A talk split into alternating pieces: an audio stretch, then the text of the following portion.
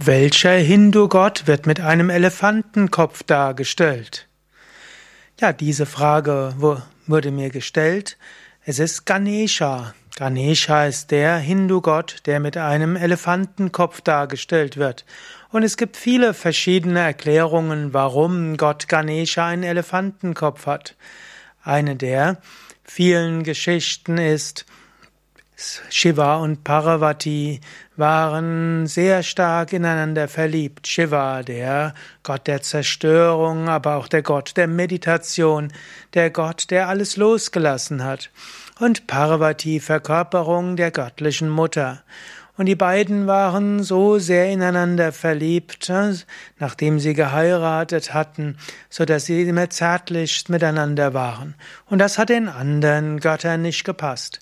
Und so haben Shiva und Parvati sich, eine, sich dazu entschlossen, dass sie öfters mal sich als Elefanten, als sich in Elefanten verwandeln würden, und so konnten sie ihrem Liebesspiel gut nachgeben.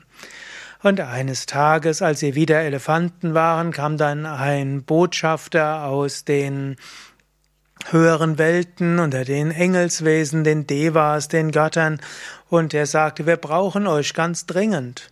Gut, und Shiva und Parvati waren gerade eng umschlungen, aber sie verwandelten sich schnell in Menschen. Und weil jetzt äh, die und Parvati wurde schwanger.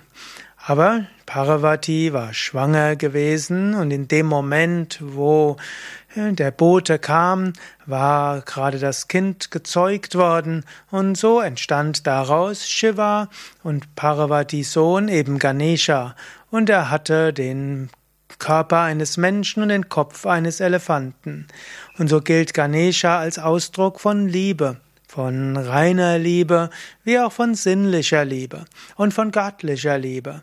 Gleichzeitig hat er aber auch die Weisheit von Shiva und auch die Herzlichkeit von Parvati. Natürlich, dass Gott Ganesha als Hindu-Gott mit einem Elefantenkopf dargestellt wird, hat noch andere Gründe.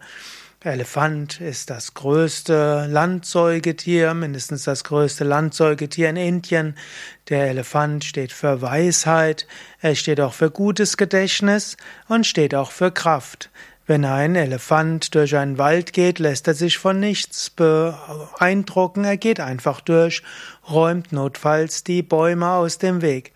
So ähnlich, wenn wir Gott anrufen, dann bitten wir darum, dass Gott die Hindernisse aus unserem Weg räumt.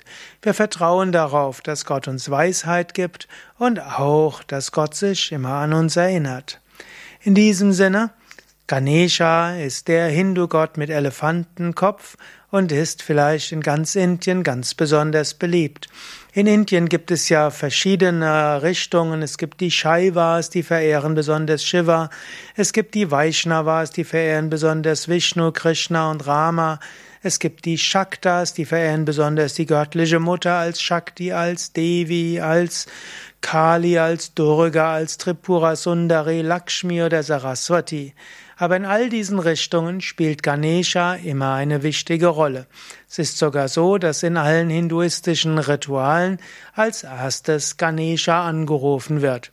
Er wird darum gebeten, alle Hindernisse aus dem Weg zu räumen und Glück zu geben. Elefanten gelten in Indien auch als Glücksbringer. Wenn du mehr wissen willst über Ganesha, dann geh auf unsere Internetseiten www.yoga-vidya.de und dort findest du noch erheblich mehr über Ganesha und seine Bedeutung.